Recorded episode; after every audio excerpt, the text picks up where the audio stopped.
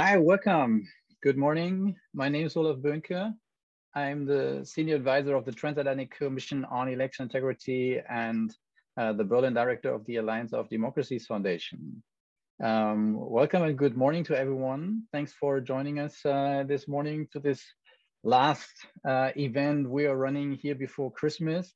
Um, we want to do um, a quick review of the Germany elections, uh, which took place in September 26th here in Germany, um, have a conversation about uh, the level of uh, interference and um, uh, the, the level of election integrity we have observed during these elections uh, from different point of views, and then uh, take our conclusions from the German elections and take them straight to the European level and, and discuss with you uh, in the audience and our distinguished panel, which I will introduce to you in a second.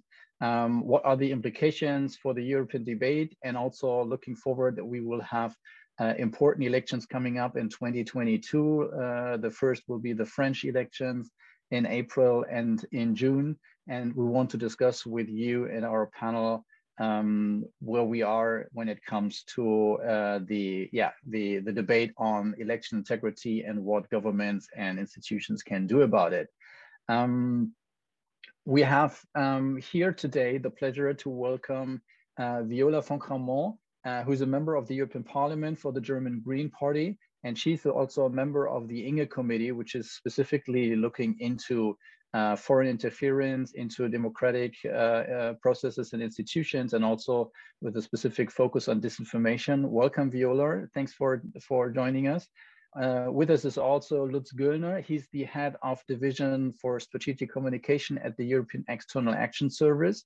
Um, and he's the, the one actually who has the specific focus on what kind of uh, foreign based uh, disinformation is entering the EU and so in that regard, we are glad to have you here as well, Lutz.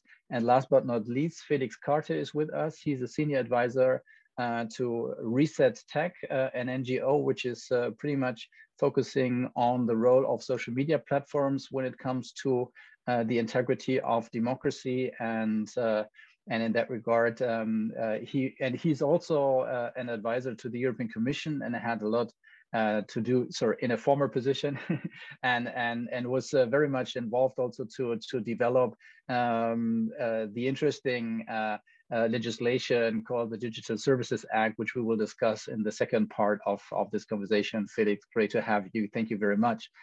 And this event takes place in, in cooperation with our partners from Microsoft. Um, we hosted uh, a webinar on this uh, already with the Berlin office uh, two weeks ago, and we're glad to host this event now in cooperation with Microsoft's office in Brussels. Uh, as I said, because we are interested to take that debate uh, now to the European level and uh, and and feed in all the conclusions and recommendations we came up with. And so in that regard, it's great um, to have this cooperation. And without further ado, I give the floor to some um, opening remarks to Liga Līga Rozentāle. Uh, she's the Senior Director at the European Government Affairs section at Microsoft in Brussels. Riga, great to have you. The floor is yours. Good morning. Thank you very much for um, co-hosting this meeting with us.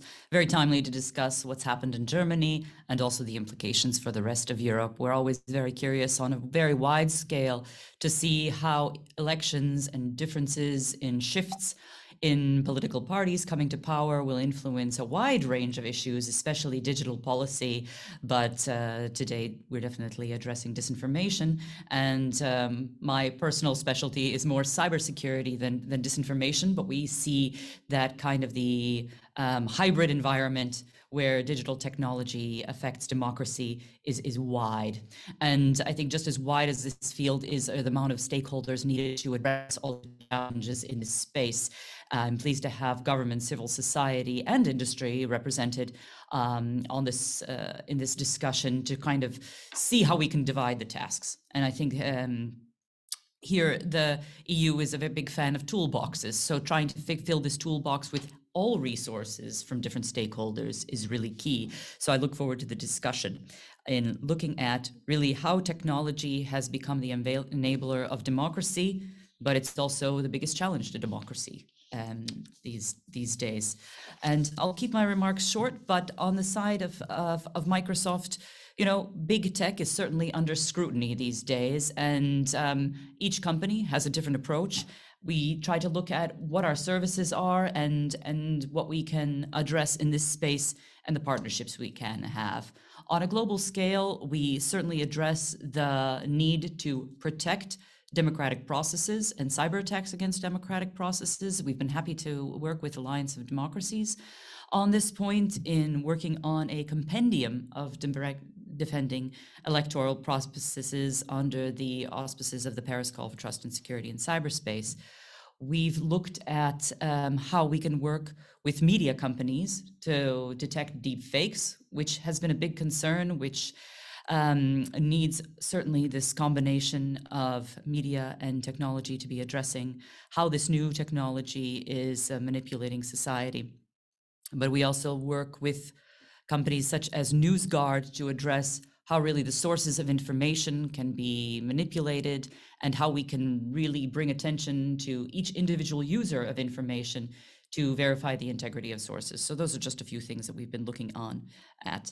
But um, I look forward to going to more detail on these points and seeing the views of others in this space to try to see where we can match government and civil society on the demands that we have and how we can form the best partnerships in this space. So I uh, turn it back to you after a few remarks and look forward to the discussion. Thank you so much, uh, Liga. That's um, that was a good opening, and indeed. So, since I mentioned the in the introduction uh, uh, a lot uh, the the the buzzword uh, disinformation, of course, what we also observed uh, with our engagement of the Transatlantic Commission during the German elections was a lot of cyber attacks, and in that regard, uh, I'm glad to give the floor to my colleague Carlo Census, who uh, is a co-author together with me of the election risk monitor report in which we try to summarize not just what we had seen, but especially what other civil society organizations, academia, and other institutions had observed uh, in the course of the German elections when it comes to any kind of um, uh, interferences um, with a spe specific focus on, on disinformation, but also on cyber.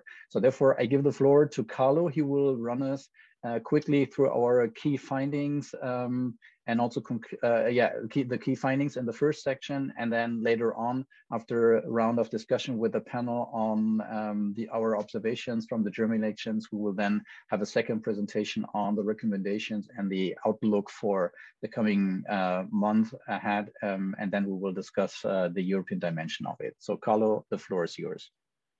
Thank you very much Olaf. I will share my screen hope everybody can see this. I will provide a short scene setter and introduction to our research on the Bundestagswahl and our election risk monitor, just to provide some concrete evidence on what we saw and what we will discuss today. First, uh, it must be said that Germany continues to be a prime target of election interference. There was a well-cited EU versus Disinfo Lab analysis, which came out last year, showing that over the last five years, Germany was by far the country most targeted by disinformation campaigns. This evidence, this is also evident in our uh, analysis that we did now for the recent election. But there's also, it's also important to note that the actual vote was secure. The actual vote was not undermined through an election interference, whether from a disinformation campaign or a cybersecurity uh, attack. So in that, in that case, in that sense, the actual vote is secure. But still, we saw a number of disinformation campaigns which attempted to undermine citizens' trust in government, in the institutions, in the democratic processes. The similar premise also applies in regard to cyber attacks. The actual election was not attacked itself, but we saw a number of uh, cyber attacks throughout the year targeting parliamentarians, but also government institutions and the parties themselves. When we delve into the actual question of disinformation, it's first important to just state that there's a constant background noise of disinformation in the digital public discourse. The typical narratives in this regard are those topics which are most polarizing. COVID-19, vaccinations, but also mail-in voting and absentee ballots was questioned. The legitimacy of the actual election was questioned. If we look at who these actors are, we see that right-wing networks are most active in this regard, certainly also with links to the AFD, But political activists on both sides of the aisle were also engaged in spreading false narratives about specific candidates. The targets were in particular candidate Annalena Baerbock and the Greens, but towards the end of the campaign, we saw a rise in disinformation targeting the CDU and also Mr. Laschet, especially after the floods that took place in Western Germany.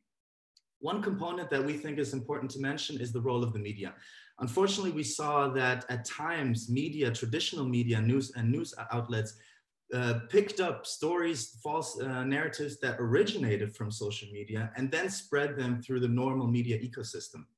Analysis showed that actually the source where people find and see disinformation is not only social media, but also television and uh, normal newspapers. So in that regard, the role of the media in spreading disinformation has to be questioned, questioned and overthought. In regard to foreign disinformation, Russia remains the culprit and the country that is uh, most actively trying to interfere in our elections. Russia today, their main uh, media, state media outlet, in this case, Russia, Russia Today Germany has a very, very large online reach and engagement rate to some extent even bigger than normal German, uh, than traditional German media outlets, which should be cause uh, to, to, to think about their role. They focus on polarizing topics, as I just mentioned, COVID-19 and vaccinations are the ones that are most prominent in this regard, and constantly try to undermine trust in democracy and polarize society by pushing controversial issues. We also, as Olaf just mentioned, looked at the cybersecurity component of the Bundestagswahl. Again, it's important to note that the actual vote was secure. Germans still vote with pen and paper, but still we saw a number of cyber attacks registered throughout the year. Those that are mentioned here are the most prominent. In January 2021, there was a big attack on the CDU party convention. We had several attacks on civil society organizations throughout the summer. And even shortly before the election, the Federal Election Commissioner was targeted and his office was targeted. To our knowledge, these uh, cyber attacks were not able to successfully penetrate the systems and or steal information, but still they're worrisome. The most prominent uh, attacks that actually took place throughout the year were several uh, phishing email attacks on members of the Bundestag, not only on a federal level, but also on a state level, which shows the importance that also um, state elections, which many are coming up in the next year, can also be a target of cyber attacks and foreign election interference. The objective stays the same as we saw in past elections, steal sensitive information, then disseminate it into the public, trying to create a narrative about specific individuals or parties or government in general we do saw we did see a change of strategy to some extent in regard to how to react to such uh, cyber attacks. Shortly before the uh, election actually took place, the EU came out with a statement uh, publicly calling out Russia for their interference and urging them not to interfere in elections anymore. This public shaming, naming, and blaming or calling out uh, the culprit is something that was not always uh, in, existent, but we see a change of strategy on how to actually act and deal with these actors which continue to try to influence our election. With this, I will give it back to you, Olaf, as a first scene setter.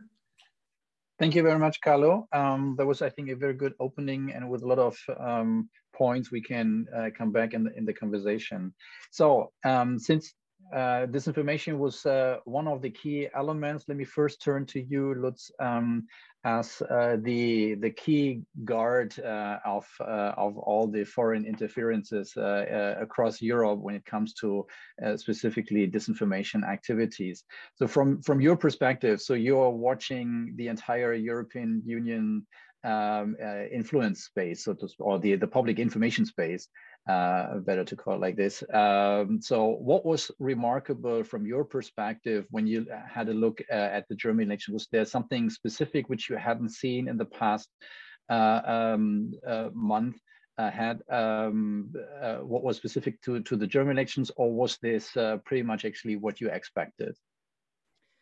Thank you, Olaf. Um, let me just correct. We are not the hyper watchdog of everything that happens everywhere. I think that would be not in line with our mandate. But we are looking in particular at what foreign actors are kind of uh, doing in our information space.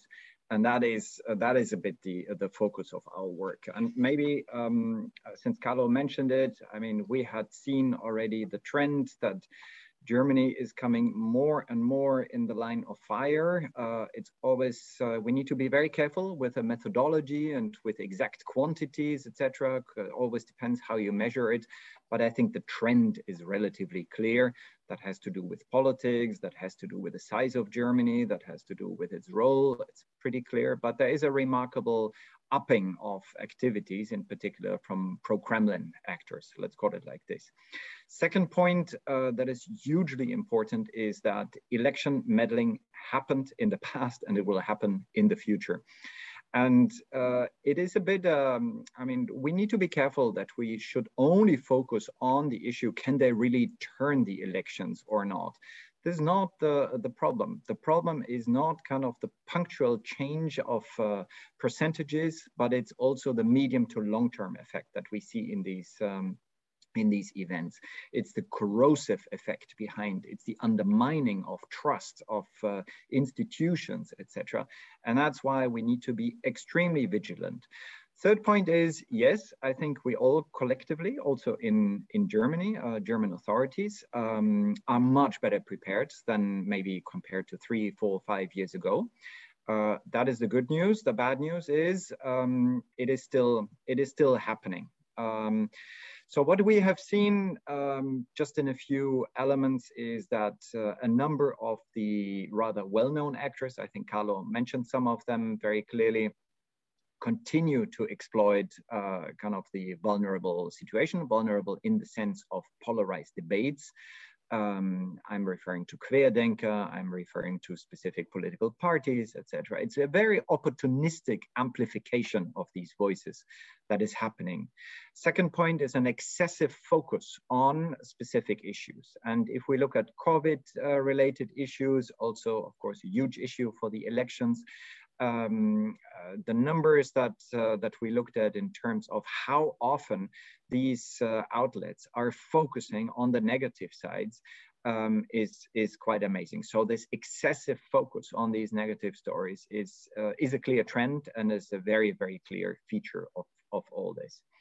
And then a third point, uh, kind of in our own observations to round off, is that we need to be careful um, in just focusing on what is happening in the social media. We have a number of websites, we have a number of other actors outside of the social media platforms that are very active and that continue to reproduce in a non-organic way, sorry for using this uh, technical term, so it's not a real debate, but just an amplification, an artificial amplification um, of these outlets. Um, and I think when we discuss a little bit what to do in the future and how the DSA, uh, the Digital Services Act, etc., could help, that's a point I would like to come back to because it's one of the things that we discovered also. There is a quite systemic kind of amplification, reproduction of these of these narratives as well. I maybe stop here, Olaf. Thank you, Lutz. That, that's that's excellent. And as you uh, as you pointedly said, so it's a very timely debate. So because uh, right now in Germany, in Berlin, we have this huge debate on if uh, uh if the German government should intervene into Telegram as the main platform, and that goes straight then to the debate, of course, that uh, for the time being, actually, Telegram does not apply to the restrictions you would see under DSA because it's not a social media platform as such, at least as it is labeled right now. Great. Um, and as you mentioned, so um, the, the huge amplification, Carlo mentioned this in the presentation. Uh, I turn over to you, Viola. So you you were not a candidate yourself, but you, as a politician for the Green Party, uh, the Green Party had been in the in the in the eye of the storm of this uh, what we had seen in terms of disinformation activities um, uh, during the uh, during the election campaign. So how how did it feel? How did you, as a candidate, and not not as a candidate, but as a politician who for sure actually also supported candidates on the ground? Um, how did that how did that feel actually? So was there something specific also in the in the sense that that online debate actually gets offline. So as we see in uh, that, that people, constituents uh, address you uh, and at your uh, your election campaign, actually asking you questions. Actually, they got obviously from these places as described by uh, by Lutz, actually where this huge amplification had taken place.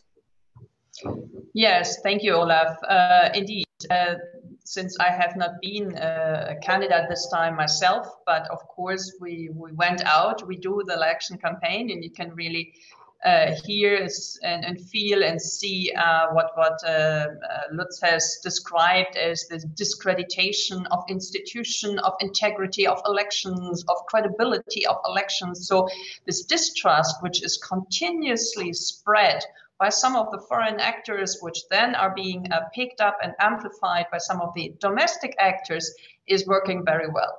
And uh, you speak about Telegram, but even close WhatsApp groups, you have no idea what is going on and what we have been faced with. This time, not just as a party, but since we had a candidate, a candidate for the highest office, I think the attack were even um, even heavier and, and, and, in a different dimension. So if you saw the announcement of Annalena's candidacy, uh, five minutes later, you could see all kinds of stories around her, naked pictures, all kinds of made up stories, which never happened. So it was really time. They waited until we announced her candidacy, and five minutes later, they uh, spilled and spread it um, in, in, on Twitter and on different social media channels. So this was a very orchestrated and very well um, observed um, campaign against, especially her. I think in the end, you could uh, observe like 80% of the false information were on her, let's say, account or on her side, 20 on uh, Laschet and zero on Olaf Scholz, which also says a lot uh, interesting enough. Uh, so obviously, somebody who has a strict uh, position on Russia is not so well uh, well received. Yes, we got unfortunately really weird stories. So I remember uh, standing in a pedestrian zone in, in, in uh, Lower Saxony and being attacked by older ladies. I will never vote for your candidate because she wants us that we cannot keep pets anymore. And I said, why? What? So, and, and something about uh, taxes on something. And I said, where, where have you found it? Where have you had this? Yeah, that's uh, written in my WhatsApp group here and there. So this false information were really channeled into those closed groups, um, be it a Telegram or WhatsApp, but, but very targeted to old pensioner ladies who have an open ear, especially on, I don't know, little dogs and cats. And of course, you don't have to try to convince her with a broader uh, content and aspect on climate and, and your social affairs and whatsoever. They are lost, and I think that uh, cost us quite a lot of credibility. I mean, of course, there were there were mistakes, there were strategic mistakes, communication mistakes, no matter but this uh, disinformation campaign played very well in this in this hands, especially on those uh, target group. Um, and I think that had a different weight on what we have seen, for example, in the European Parliament's election and now in the Bundestag's um, election. And, and do you know, do you happen to know actually sort of how the party reacted to this? Because as you said, so it was kind of foreseeable that this kind of strategic uh, campaign would arise, but we know from Michael Kellner, who, who was running the campaign, that the party prepared for it, but was also kind of overwhelmed by the by the level and the dimension of these kind of attacks, right? Exactly. I think first of all, all the narratives, all the made-up stories, all these generated stories, you cannot really be prepared for. I mean, in general, what we do in INGE and what many other do's is how do we raise awareness for false information in the society as such? Yeah? How can people figure out what is true and what is false? How do we uh, implement i mean strategies in the media that they have uh, let's say a broader unit online also to counterbalance this uh, false information instead of uh, amplifying this um, and, and, and everything like this. But a party alone cannot do this. This is a bigger society problem. And I don't think that the party was ready for that. I mean, as I said, there were many mistakes, but this counter disinformation um, strategy would be, I don't know how many people you would probably need, but uh, just a one tweet or just a, a, message to all the members of the party, what they sometimes tried and sometimes encouraged us, hey, you could, could go against this or that, and have you seen this? But this is simply not uh, not enough. You need a, a, different approach, and you need a broader uh, cross-party um, approach against those kinds of attacks. Okay, which is a super bridge to to uh, Felix Kartte, who had been very active also and engaged with German as civil society organizations throughout the election campaign. You had also been part of um, um, a, a, group which called uh, or was going under the campaign Campaign Watch. So you you you addressed uh, parties, um, all parties actually, to agree on a specific code of conduct, how to run a digital um, election campaign as we did from the Transatlantic Commission with our pledge for election integrity, but we focused more on individual members of, of parliament. Um, so what were your observations um, um, uh, from, from the campaign trail, uh, specifically when it comes to civil society activities um, and also the, the, the, performance of the classical social media platforms uh, like Facebook and, and others who had been blamed in the past a lot for being still the major venue for spreading disinformation. Felix, the floor is yours.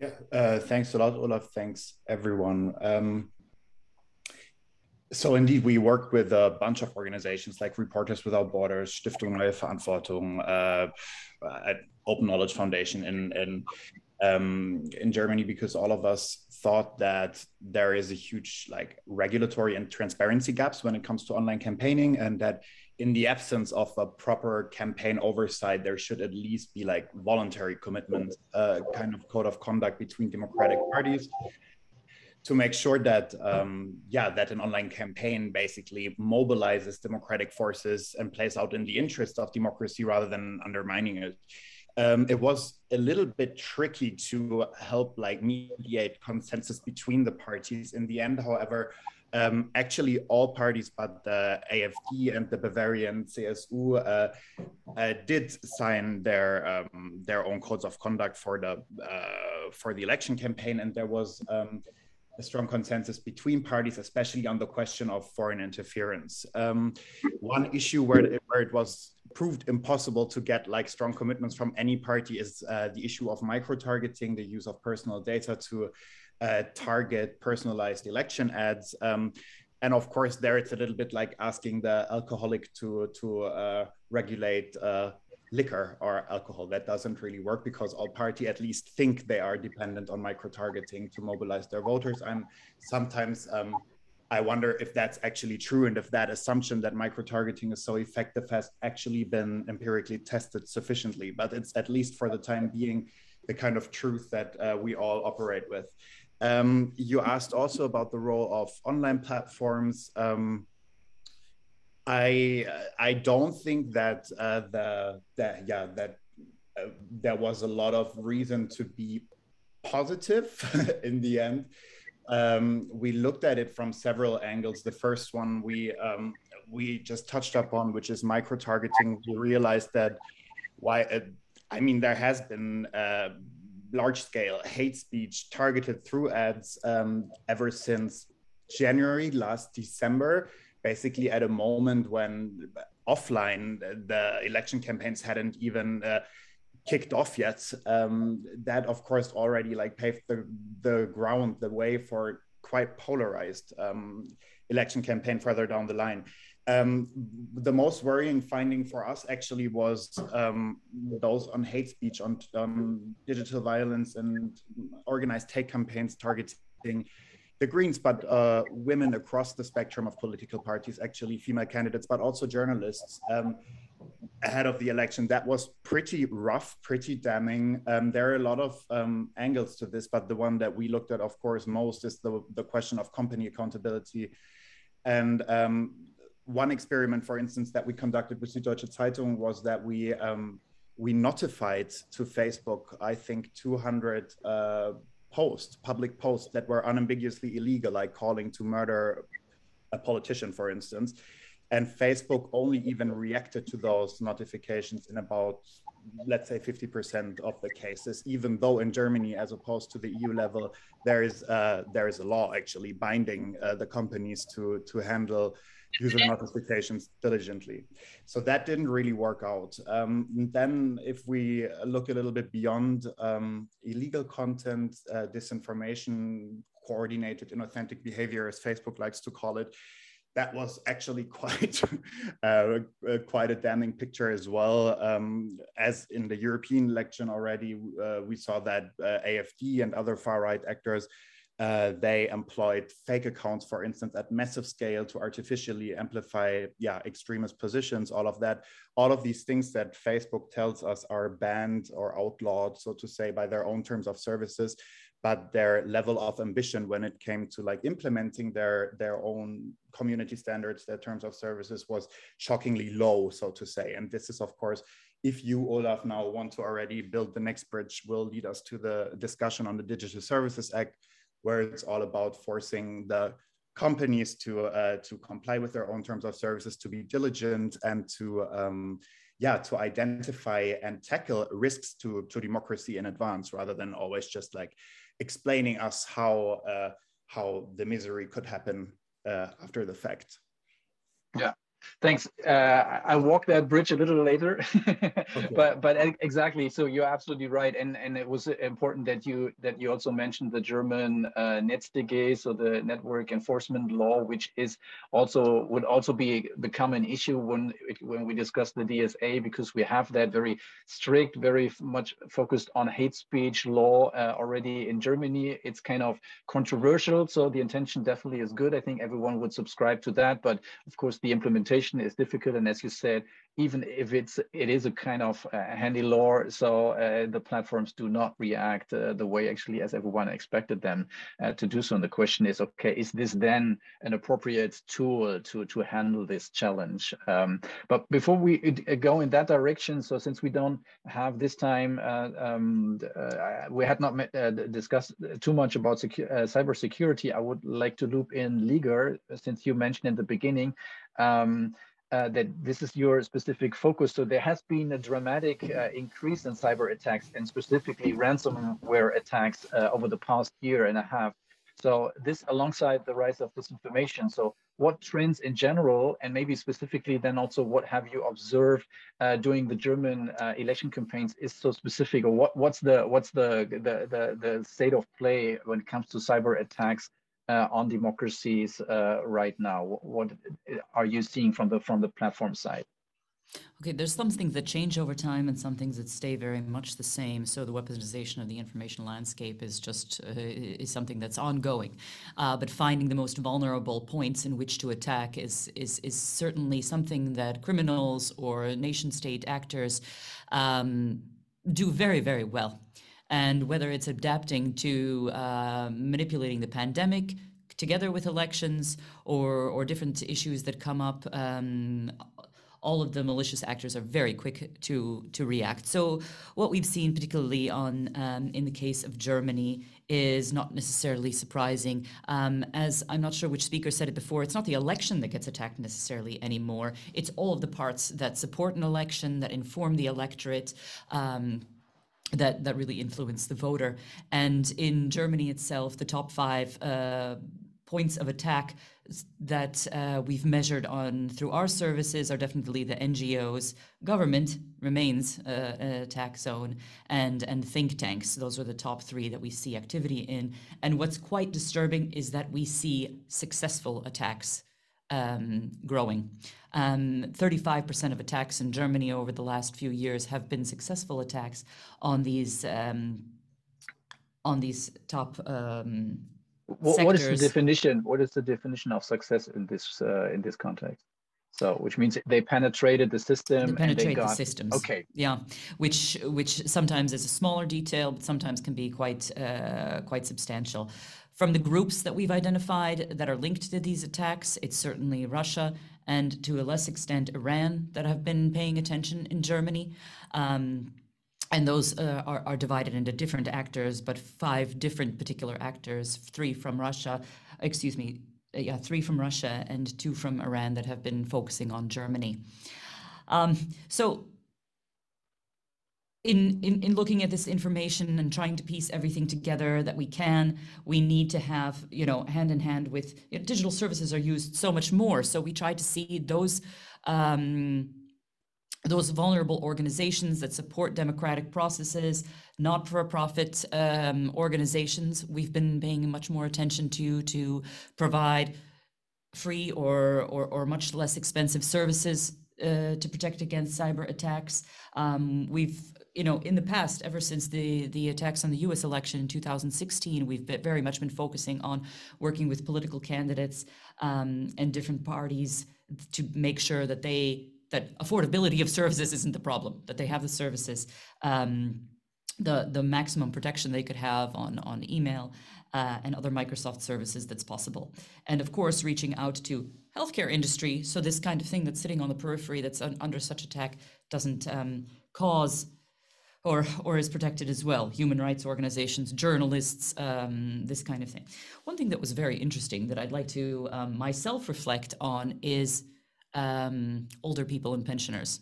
I'm not sure that we've been addressing this uh, as much as we can and what kind of organizations or what kind of services they use and how are they um, perhaps a different sector.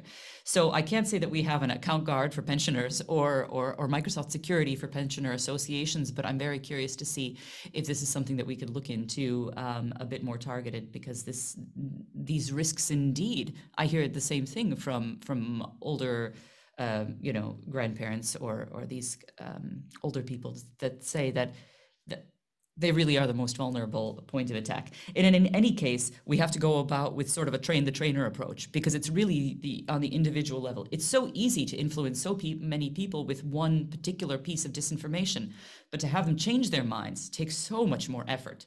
So making sure that the groups that we work with are then prepared to pass this information on is, is kind of the train the trainer approach we try to uh, instill when we work with various groups, um, especially on election security. Great, great, and that's that's also a perfect bridge to the the first question from from the audience. Uh, uh, uh, Didi Kirsten uh, Tatlow from the uh, German Council on Foreign Relations, who is a distinguished China expert, uh, is exactly asking about, okay, elections are an integral part of democracies and, and a moment in time, but so what's the longer term uh, um, effect and, and the deeper political influencing and interfering strategy. And Lutz, you already mentioned this, that actually election interference and this kind of disinformation operations are so they, there's a peak in election times, but actually it's a 24 7, 365 days a year uh, operation to, to change the minds, as you just uh, uh, um, said, Līga, uh, of people in, in specific countries. So, and Didi is, of course, very much interested in what we have observed uh, when it comes to Chinese influence and influence of the Chinese Communist Party, so which has obviously a different playbook than the Russians. Um, and the question is if if any of uh, of um, you at the panel actually want to take this one. But I will maybe collect the other ones too, and then we go um, uh, one round before we then turn to the to the European dimension. And maybe there, I'm sure that these kind of these questions will come up there again. Um, Elvis Zornik is asking about um, Facebook comment uh, uh, comments in Facebook. Um, okay, I need to read that out. So it's it's a bit uh, uh, it's a bit complicated. Sorry, I, I, don't get the question right now. Uh, maybe someone can help me. But Martina Brunswick Timmerman, she has an interesting question because she's referring to the fact that we had a very poor performance of the uh, election authorities in Berlin, so the, the state of Berlin, and that of course also undermined the credibility of the, the Berlin election result. And she asked the, the important question, so um, was that floor election uh, in Berlin actually was that a re result of foreign inter interfer interference and influence, or just simply incompetence? And I'm, I'm so since I'm I'm a Berlin-based uh, citizen, uh, Martina, I can I can say that I'm, I'm very unfortunately I think the later one is the is the answer. But you're absolutely right because she mentioned and she also refers in her question that of course, even if this is just pure incompetence, it will be misused by Russia in their propaganda when when we hold them when we try to hold them accountable on their election interference. That that even the German uh, authorities on the ground actually are not really uh, doing a proper job, and that a lot of uh, um, dubious uh, uh, activities had taken place there. Although, so to, so for everyone who's not following that case too close, so both the head of the uh, Berlin election authorities as well as the Federal Election Commissioner both took the case to uh, to, um, to uh, on on so they processed it on the legal way. So there will be investigation on this if the mistakes made uh, in specific election offices um, were so severe that it had an impact on the result, and if there needs to be uh, um, an intervention actually, and maybe even uh, a snap election on uh, in in specific uh, districts. So, but that's an uh, another thing. So, but the question maybe let's focus on the on the Chinese question. So, uh, maybe Lutz, since you are, as you corrected me, you're right. So, since that's your specific focus, what's coming from the outside? What so what do we know about Chinese the Chinese playbook when they're trying to interfere in in European democracies? Uh, thank you, Olaf. And I think Viola has also very specific views on, on that sure. one and a good insight as well, because yeah. uh, that was discussed in the committee kind of at length as well. Um, but can I just make one little point beforehand? We need Absolutely. to be careful uh, with kind of always seeing everything in danger because there is a wonderful term. Uh, I think even Facebook uh, uses it uh, itself. It's called perception hacking. Perception hacking is even a small, minuscule operation that is actually not so successful um, can be a sort of token, can be also be a part of this disinformation if you want to, to use it, because it suggests uh, or, or it gives the, the overall suggestion uh, that the elections were not fair uh, or something. So we need to be careful in being alert and prepared, but at the same time, not kind of uh, having everything immediately at a, at a major systemic risk. Uh, that doesn't take anything away from what we what we said so far, but it's an important important element. Second point on your, um, and I come to the to the point of Chinese related actors, but uh, this interplay between cyber and disinformation and other techniques actually puts again back the question of uh, do we have the right terms for what we're describing here we in our work, I think some of you know this, and sorry to repeat this here, prefer actually the term information manipulation, because that is what it is. It's the information space that is manipulated with very different elements. It can be the content, uh, that is usually called disinformation, but it can also be the identities, and it can be the technical elements for the reach and for the way kind of things are done. And that brings me to what we have already described and what many others kind of confirm is that uh, a lot of the Chinese based uh, kind of actors seem to use a very different uh, um, approach. And that is not so much spreading uh, a specific narrative, but it's much more to influence, to interference in long term. It's much more kind of to control uh, certain conversations that might be about specific uh, conversations, might be about specific elements. Um, but this is something I think we need to invest much more uh, in our overall uh, kind of analytical cap uh, capacity um, because we see it in many European member states happening uh, kind of anecdotal evidence of these elements. Voices are suppressed. Um, people are intimidated, also online. Um, and I think there is a trend, and that trend is not so much about, as I said, disinformation, about spreading your own view, but it's more about controlling the overall conversation. And that would be a new dimension of disinformation that is not about true or false, but this is actually about how much freedom of expression do we still have in our own uh, kind of constituency uh, with this? Um, so that is a trend I think we need to, to watch very, very carefully. And we have seen a couple of instances. I cannot quantify it so far, but uh, these are elements that, uh, that are high on our radar screen. Okay. Which, which, yeah, and uh, uh, no. Before I ask the next question, so Viola, uh, as Lutz mentioned, actually, so you, you and the INGE committee looked a lot into Chinese uh, influence. So, what, what was your conclusion um, so far? Well, I mean, the conclusion is that um, China invests increasingly into, um, as, uh, as, as Lutz has mentioned, manipulation of information, but also very strategically now they have used, for example, the, the COVID uh, crisis as they have been trying to portray themselves as a superior nation. And they have handled it much more, um, um, I would say, resolute. Um, uh, no COVID numbers after a certain time. They have delivered all the equipment. They have been providing the, the mask, the equipment, the vaccination first, and so on. And especially, let's say, in bilateral uh, relations, um, that worked out relatively well. When you know, I mean, the whole story, how it all um, started and how much resistance there was in China to even have a, a fact finding mission uh, on the origin of COVID.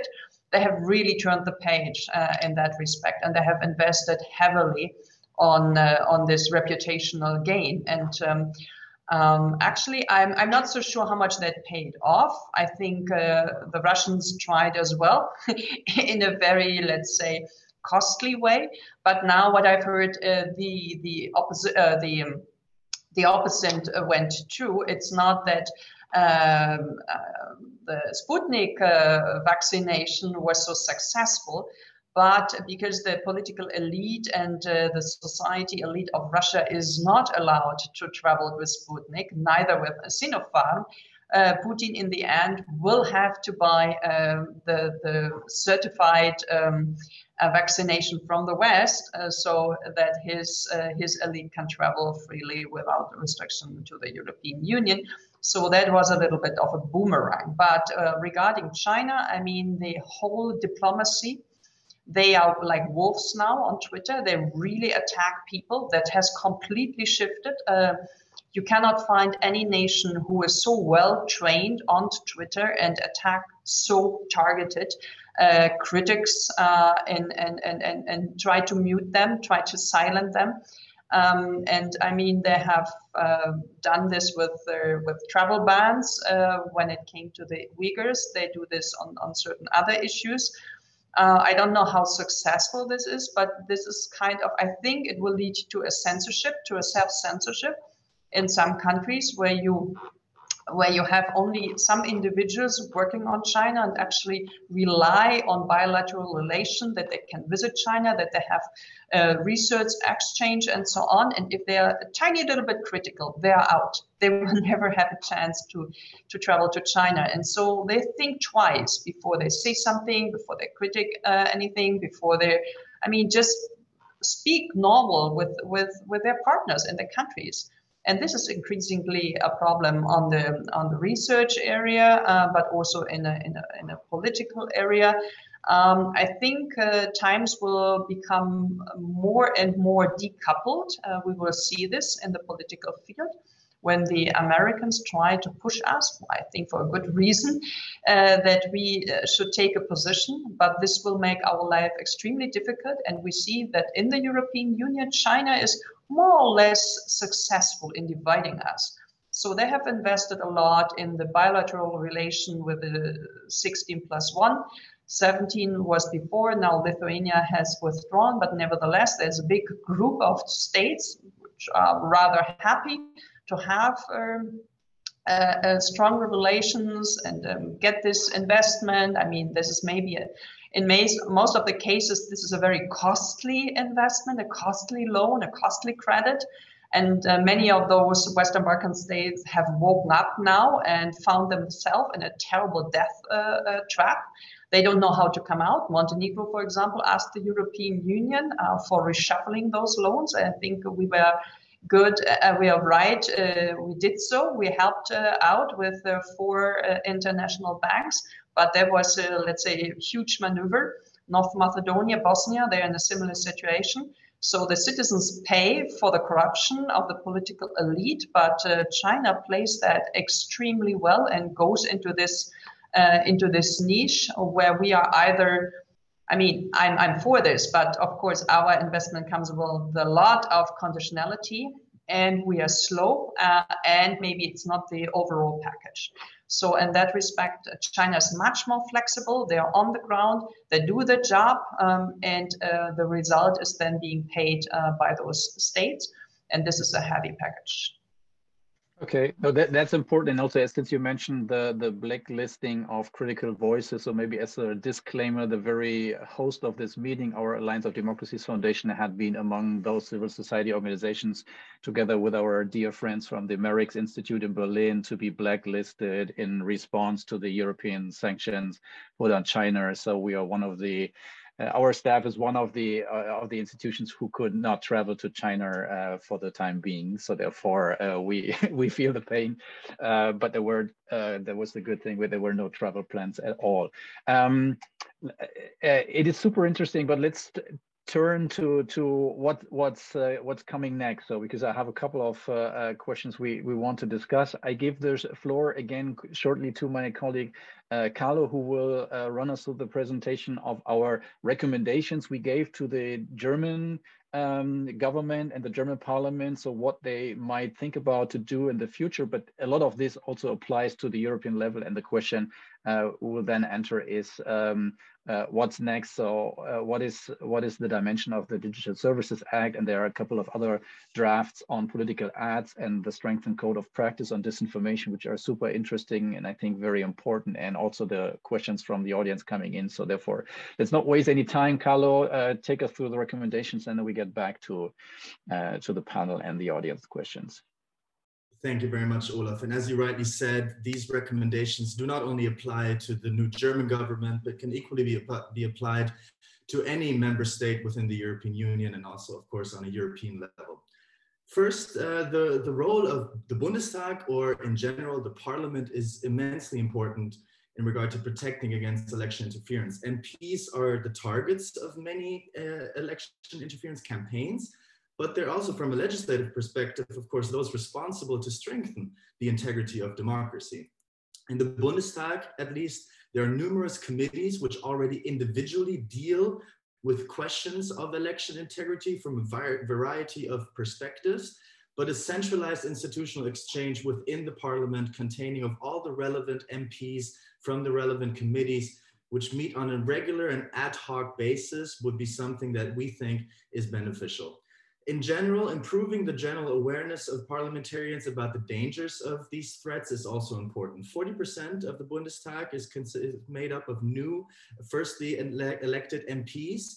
So we think that there is a big, uh, big um, group of individuals which may have not yet received the training that Līga was talking about in regard to cybersecurity, which may have not received the training on how to respond to a disinformation campaign and how to react to it. So training these MPs is critical. Also on a local level, you're only as, as strong as your weakest link, especially in regard to cyber attacks which target your supporter in your office, in your local constituency, but thereby may gain access to the entire system. So we need to train from the, from the top to the bottom. The second component that we think is important is to ensure that there's a continuous analysis on election interference. From the executive level, we think that in the, the establishment of an election integrity commission would be beneficial. In Germany, this could, for example, be led by the Ministry of Foreign Affairs and the Ministry of the Interior and have the mandate to identify and assess the extent of existing but also anticipated threats and to develop a holistic whole of government approach in order to promote the country's resilience against such attacks. Unlike the institutional exchange that I mentioned before in the parliament, this would be led by the executive, providing the government with the necessary tools to actively prevent election interference in the future. Simultaneously, greater investment in research on the, the threats is needed technology is changing, but as we just dis discussed, tactics are changing as well. To understand the nature of the threat is very important. So investments for research, of course, for academia is, uh, is, is critical, but also for civil society organizations, which are present here and very much contributed also to, to the research that was done after the election in regard to what threats we saw uh, is, is important but also the private sector, especially in regard to big data analysis or narrative mapping, where they, with their technology, can offer something that maybe academia and the civil society cannot. In general, we would like and wish and hope for increased transparency about the threat situation. There's, of course, some secrecy necessary and inevitable, but a heightened transparency would be better uh, for the German public, but the civil society, the parliament to understand what threats there are. In the German election, we had a uh, very, very uh, consistent announcement made by the Federal Election Commissioner on what threats there were. The BSI, the institution responsible for the cybersecurity of the federal government, also published uh, attacks. This on a regular basis, also outside of elections, would be beneficial. We will talk about this now in greater, in greater detail, but in general, the lack of clear rules on digital election campaigning, among other things, contributes to the ease with which disinformation can travel through the media ecosystem. As uh, mentioned by Felix, there were several self-commitments made by uh, the civil society, but also by the parties themselves but they were not able to agree on a joint code of conduct. So in our opinion, it is indispensable that at the latest by the next federal election, there needs to be a clear understanding of what is permissible in the digital sphere when it comes to campaigning. At the European level, there are several legislative packages which are currently being discussed, in particular, of course, the DSA, uh, which will be delved in into greater detail now, but also transparency for political advertisement or the strength strengthened EU conduct on uh, disinformation are worth mentioning here. We hope and we believe that there will be a, will be a clear support from the German government regarding these uh, legislative packages that they pass quickly and they pass with a big mandate and that in general a European-wide approach is found in order to tackle election in integrity in the coming years. We also just talked about it from a cybersecurity perspective. Līga mentioned it. Um, in general, it is time that our society becomes digitally fit we now we looked at it from a digital media media literacy perspective but of course cybersecurity training is uh, just as important with a targeted approach from young to old. And these were our recommendations for the new, new german government. And with that i will give it back to you olaf Thank you very much, Carlo. And as I uh, already said, so I think um, they very much apply also to the European level. So this is nothing specific to to Germany, uh, and and also so since there's in the chat this interesting conversation on on media literacy and specific target groups like pensioners and elder people, that was exactly what we also observed. And uh, the example you shared with us, Viola, was uh, uh, a common example. I also uh, listened into uh, in, in, very private, a lot of private conversations that exactly grandparents, older parents actually got are involved in in actually non-political WhatsApp groups, and then someone shares this kind of information. There's no fact checking. There's no one actually uh, capable to to debunk these kind of issues, and then they spread. And the question is really, what are our approaches to this? But we before we turn to this very interesting aspect, so let me quickly jump in uh, and, and take the buzzword from from uh, Carlo on the DSA, and knowing that uh, Viola needs to leave, unfortunately, uh, it's still a Strasbourg week uh, for the European Parliament. Uh, and we're grateful that you you you spared the time actually to to join us here. Um, so as a parliamentarian and specifically with your background as a member of the INGE committee, so you are the one one of those actually who really have that clear idea of um, of the urgency of the issue. So are we moving in the right direction with the DSA? So we had the debate on the Digital Markets Act uh, just this week, and I think it went into the right direction. So, uh, but there was more the competition element and the, the dominance of the platforms from, from a market as, uh, aspect. So the DSA, of course, tax, tackles exactly what we just talked about and would the implementation uh, and the adoption of the DSA solve all the problems we just discussed, or how would you explain what the DSA about and what it's capable to to achieve uh, to the pensioner actually who came up with a pet uh, uh, fake narrative? No, sure. I mean, the DSA should exactly, uh, hopefully, fill this this gap. So, greater democratic control and oversight of this systematic false information on platforms. This is one thing. The other thing is mitigation of systematic risks, um, especially such as um, this manipulation of information uh, in, a, in a broader sense. Uh, we need to have vetting, and this uh, is included here, vetting credentials of third um, parties, uh, suppliers, and of course we need like uh, content checkers in a in a more uh, systematic approach so this uh, trusted uh, flaggers But for me, I think uh, since I'm more a member of uh, of INGE, I think we should also, and Carlo has mentioned that, look a little bit at the institutional setup. So um, I, I, guess it is interesting to uh, link it to the foreign office. But uh, on the European level, at least we Greens would like to have it a little bit out of a diplomacy, uh, would like to increase and to strengthen the mandate of Stratcom, where Lutz is the director, um, and also uh, give it a more independent uh, voice, um, take it out of a let's say, the influence of a Russian uh, desk officer in the uh, external uh, action uh, service or Chinese uh, desk officer, who of course have a different interest than disclosing um, this information on, on those bigger players and have um, have a, a broader, let's say, variety on different states, more languages represented, strengthen that, have the independent and also better coordination with the member states. And this would, of course, interlink uh, to what Carlo has uh, has presented. Make sure that each and every member state has a similar uh, at least structure where uh, Stratcom people could connect to, have an understanding of what Stratcom does and how they can disseminate those information in their mother tongue, in the uh, different languages throughout uh, the European uh, public space. Because right now, I think they do a great job, but not many people are aware of that. Not many people consume and let's say use that.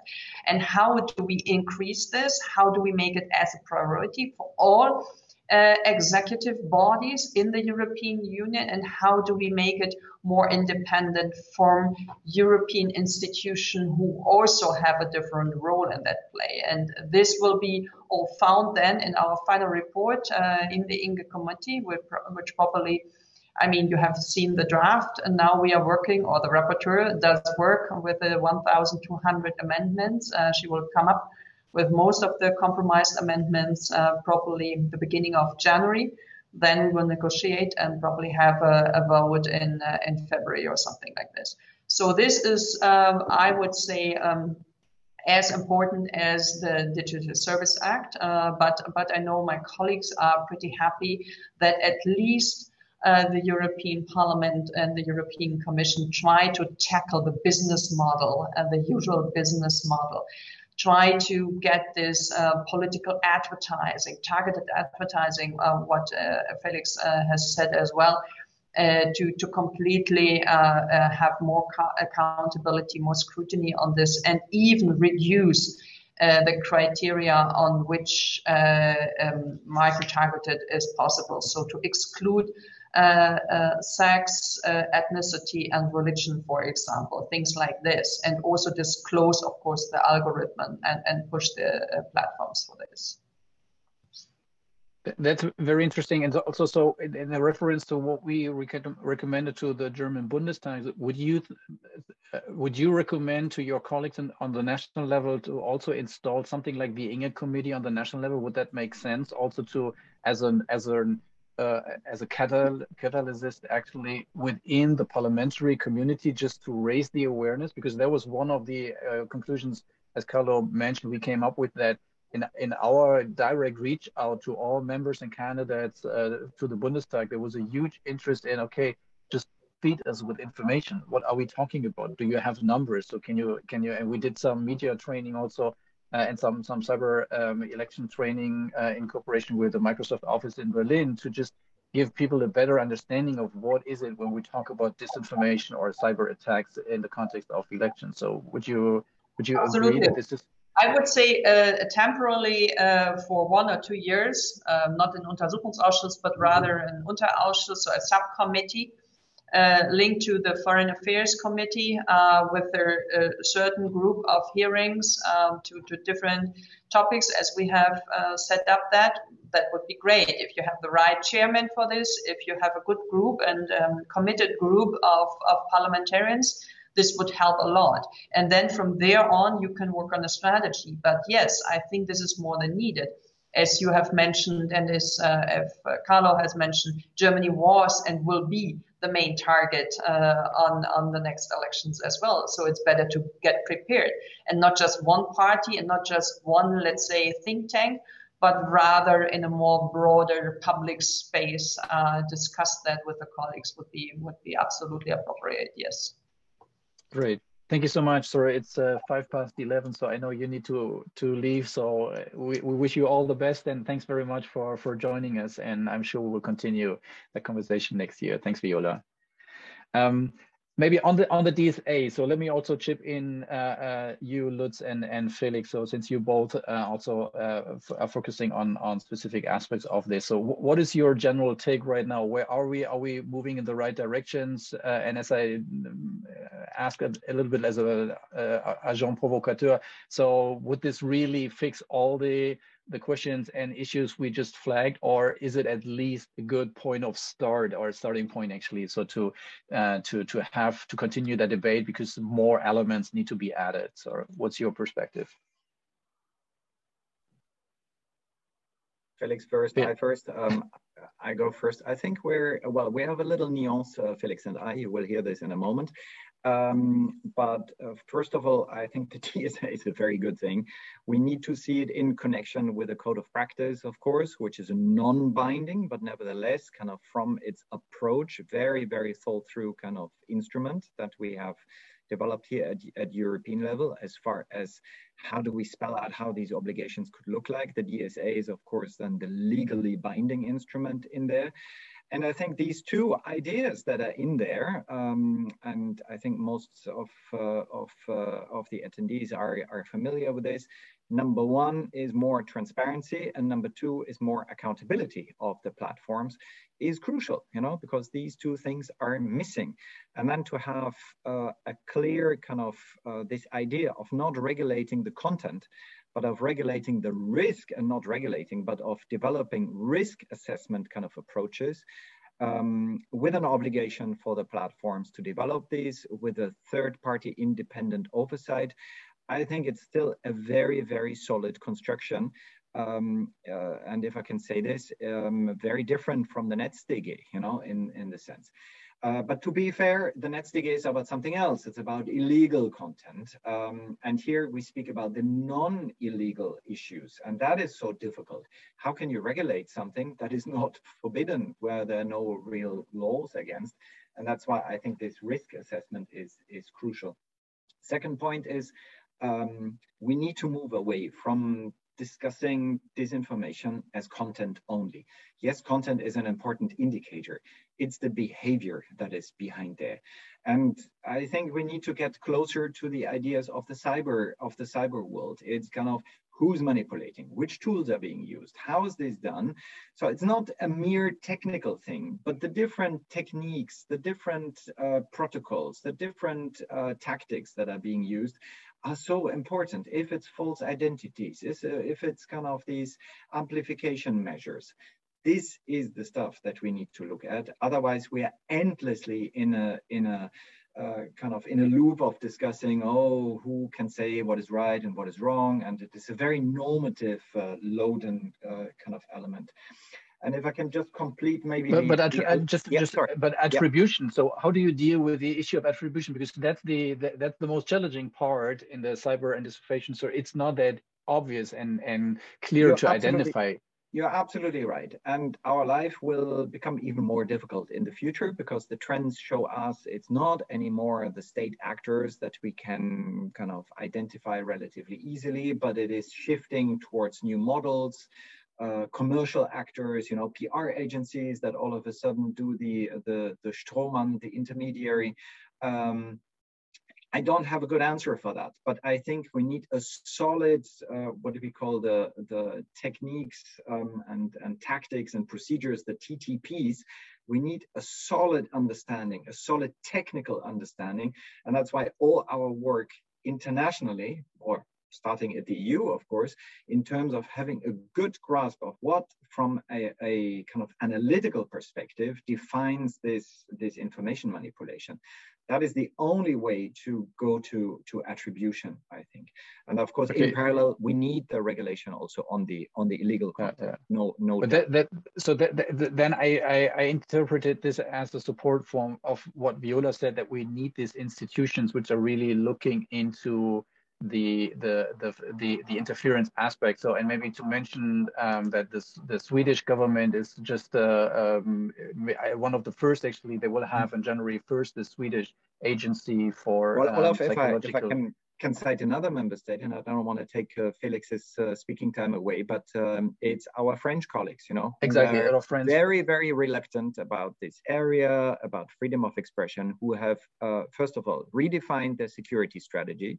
Number two, built a new agency that is doing a lot what my team is doing, but in a very, very clearly defined uh, legal framework and oversight and control uh, and government structures. And I think these elements should really be an example also for the new uh, for the new uh, federal government, for the Bundesregierung, to see how do you piece this together. Because just leaving the departments kind of cooperating, I mean, we have seen it here on on European level. It depends a lot of factors, and it can go terribly wrong because uh, it it is not creating that. Last thought, I personally, and I have to underline personally, I'm a big fan of what Viola said in terms of also creating a structure. I think it should be a sort of European center, you know, that is connecting all these these activities, that is uh, bringing together these uh, these uh, these insights and the research, because this is something that is missing. And the more the member states are now um, investing in this uh, in slightly different structures, the more we need to connect it to be to be successful.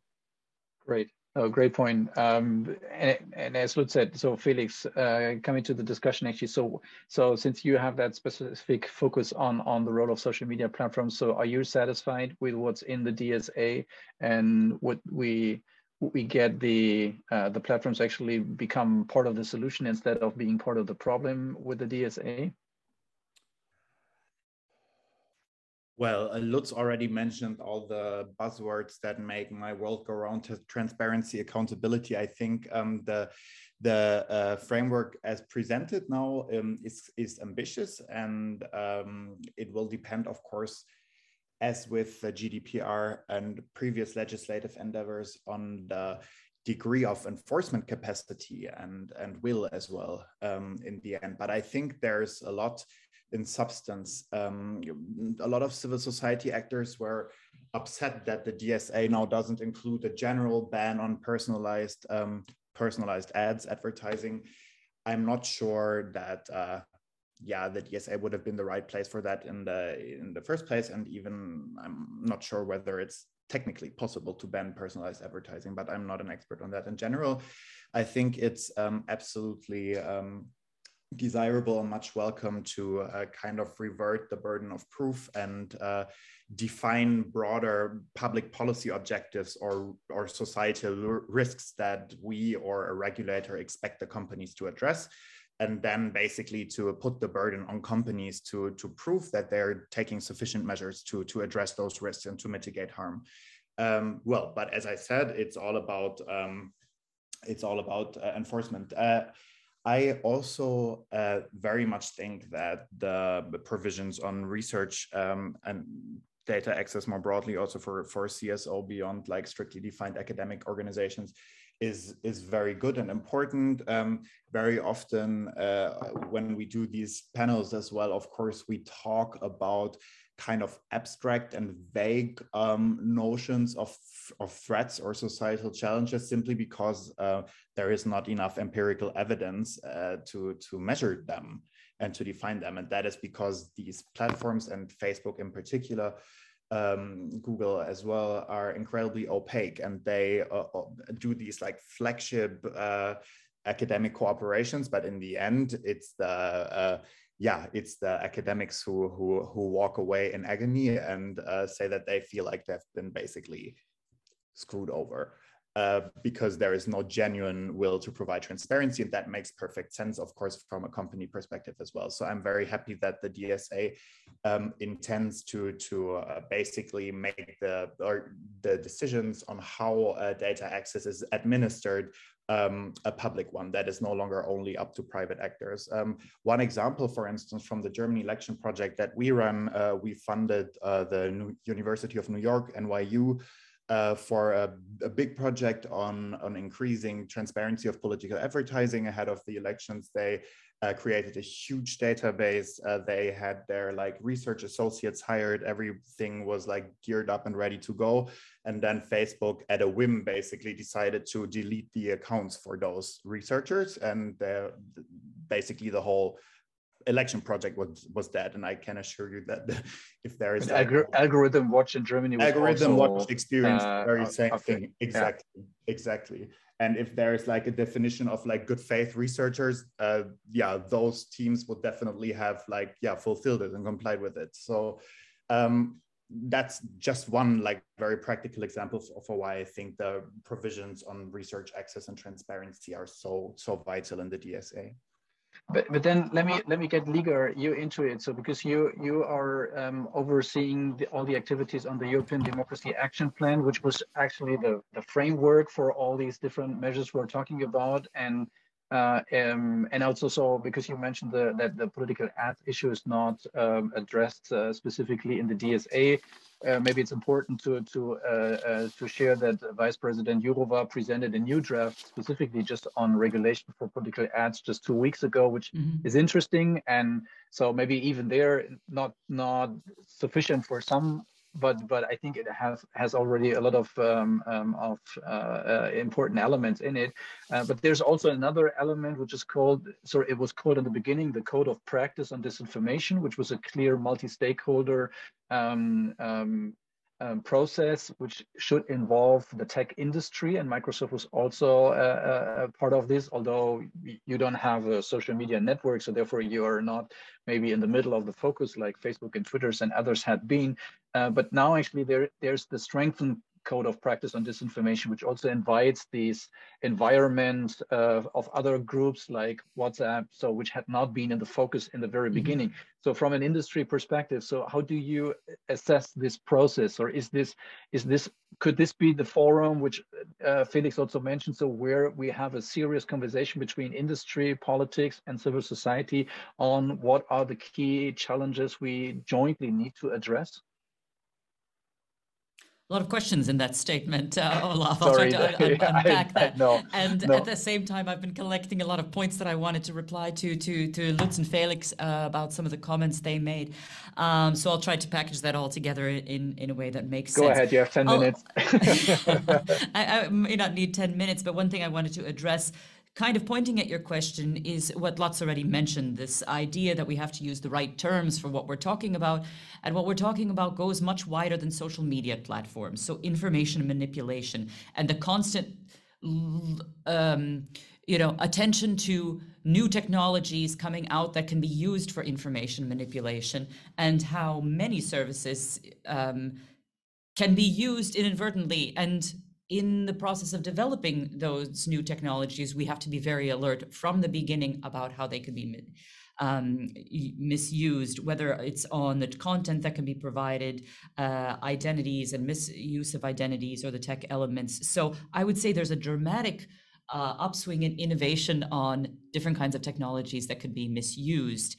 And that's been addressed in many ways. But it's also positive to see that the code of practice uh, that you mentioned in your question has, has seen many more organizations uh, joining. And that by itself is a small piece of success because I think, you know, we were talking about the elderly before and how this is a, a, a big problem for disinformation.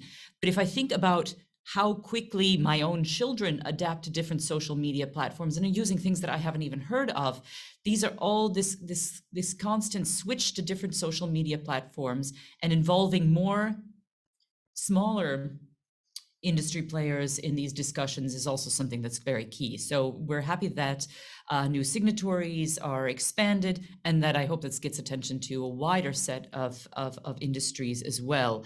Um, one thing I wanted to mention is on um, on back to to attribution, we um, certainly, as a um, as a private organization, we still have to go through quite um, vigorous scrutiny of what we put out on attribution. And this is a bit uh, different from the, the, the, question you asked, but I wanted to mention it that that we have been very much coming forward with um, identifying state-sponsored actors that have been um, not necessarily behaving as they could and have been um, conducting malicious activity in cyberspace.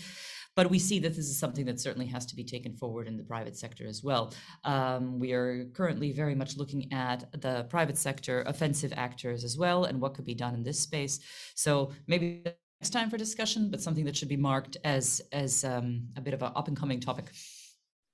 No, absolutely. And that's also something we observed um, in, in recent months that indeed, uh, as you mentioned, so there's kind of a privatization also of this uh, disinformation uh, business. So on the one hand, we, we all know you can hire disinformation now by so-called black PR. That's the one thing. But then also there are a couple of, or at least there's one specific new network, which is not state run, but it is more political motivated, which is, uh, uh, I would call the the Trump Bannon network right now. Um, so who are uh, in a very proactive way supporting President Bolsonaro in Brazil, actually, to set up uh, an election campaign, which is pretty much based on spreading disinformation um, and, and misusing the information and manipulating the, uh, the, the, information space uh, for the sake of, of his re-election.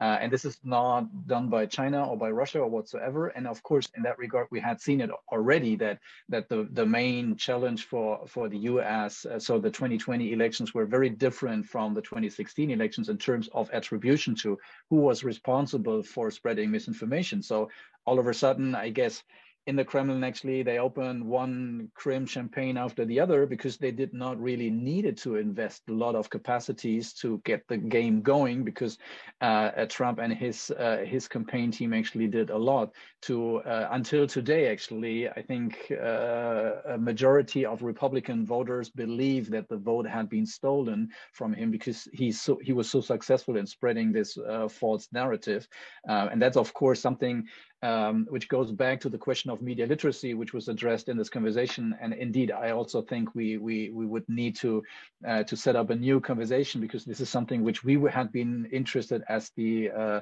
Transatlantic Commission on Election Integrity and, and the Alliance of Democracies uh, Foundation from the very beginning. So we first started to look into the issue of political deepfakes, which will be, by the way, also another uh, um, um, event we will host uh, in the beginning of next year because there's kind of a new so it was an issue at the beginning, then kind of it silenced a bit, but now we are back to the question, does a political deepfake has the potential to be the mini nukes of the information age? Let's put it like this.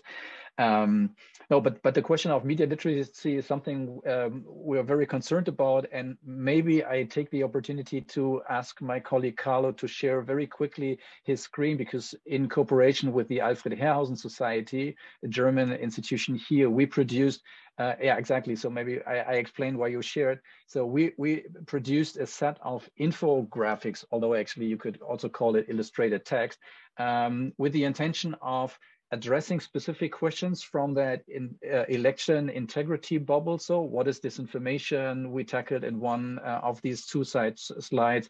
Uh, what is media uh, and news literacy in a political context? What is what are cyber attacks and and uh, what do I need to know about malware attacks and phishing and how does it work and how have public institutions been affected by this? Um, then we explain uh, in this one bubble on the left, actually, uh, in three sentences, the hack on the Bundestag in 2015 or the hack on the CDU uh, election convention when they voted for a new chairman.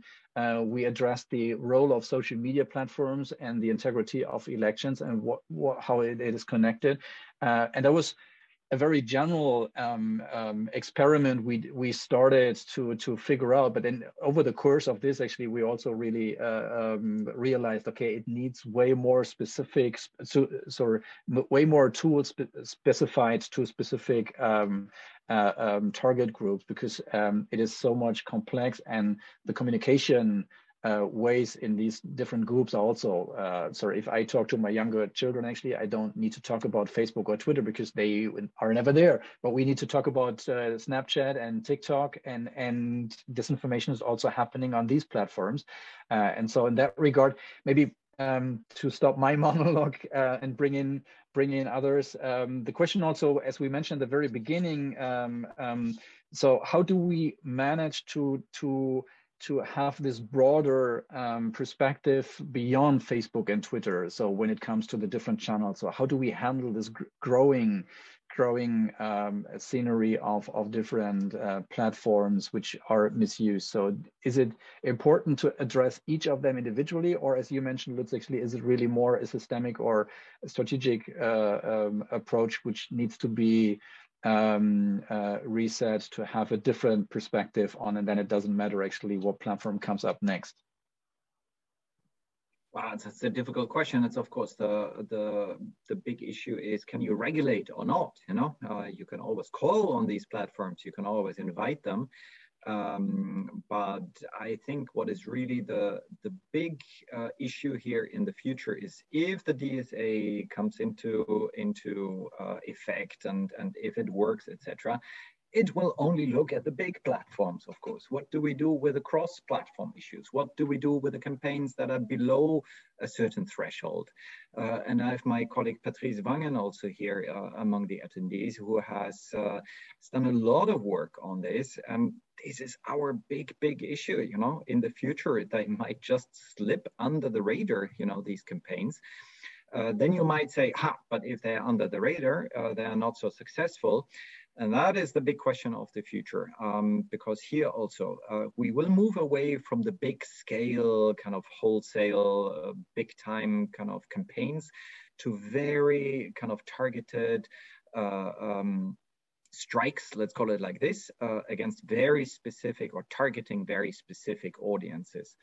Um, and to be honest, we don't have very, very good answers for this at, at the moment. My take, and I think I can speak here also for Viola because she made the point is we need, and I think Felix agrees with this, you know, we need to invest in this analytical capability and not only on the governmental side, but also in the civil society. Because if we don't have this clear understanding, what is it that is happening and what not, um, without that, we cannot do anything. Otherwise, we, we continue to discuss anecdotal evidence, uh, normative loaded concepts, etc.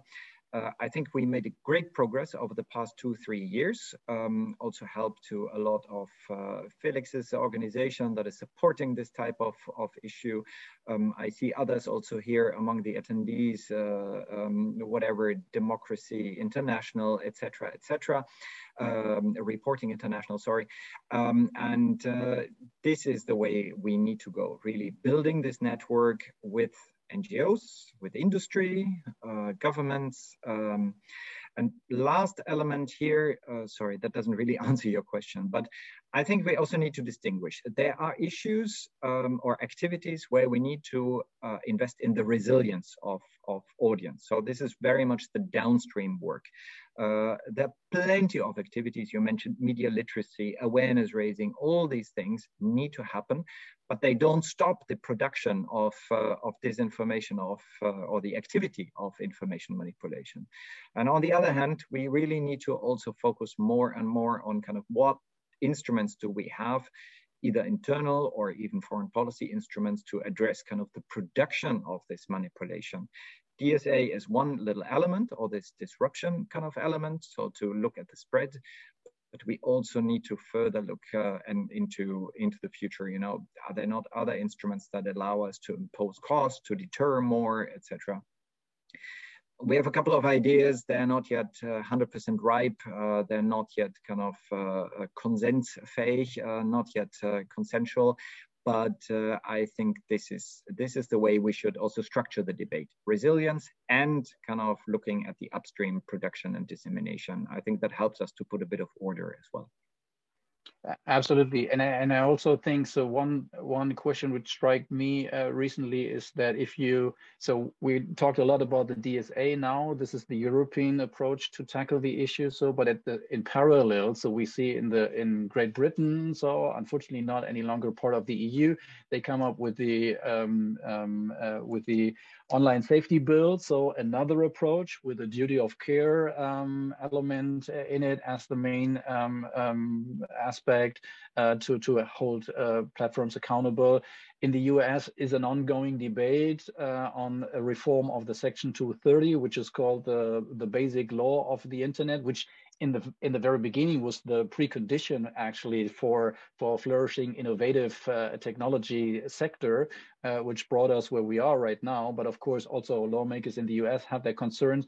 Australia is coming up um, with legislation on parts of these issues. So the question is is the tendency we, we observe right now that everyone, every region or individual nation countries actually coming up with their national le legislation. Is this the right approach? Or maybe we should also need kind of a forum actually where we jointly debate this kind of issues. And in that regard, I think from the from the Biden Summit for Democracy last week was a was an interesting um, signal coming that these are issues actually which need to be addressed uh, and we need to include all um, uh, democracies across the world because they are all uh, faced with the same challenge. And I just mentioned pretty much uh, uh Western uh, countries, but of course also the global South needs to be in this. And, and the Secretary General of the United Nations also put it in his common agenda that the integrity of the information space is actually a global good which needs to be protected. And we need creative and, and smart solutions to this. So therefore, um, there's a lot of uh, uh, points we can we can uh, continue the conversation. Unfortunately, we are at the end of uh, a 90 minutes super interesting uh, debate we had. So I thank you very much, uh, Lutz Güllner, Viola von Cramon, who'd already left, Felix Kartte, and also Līga.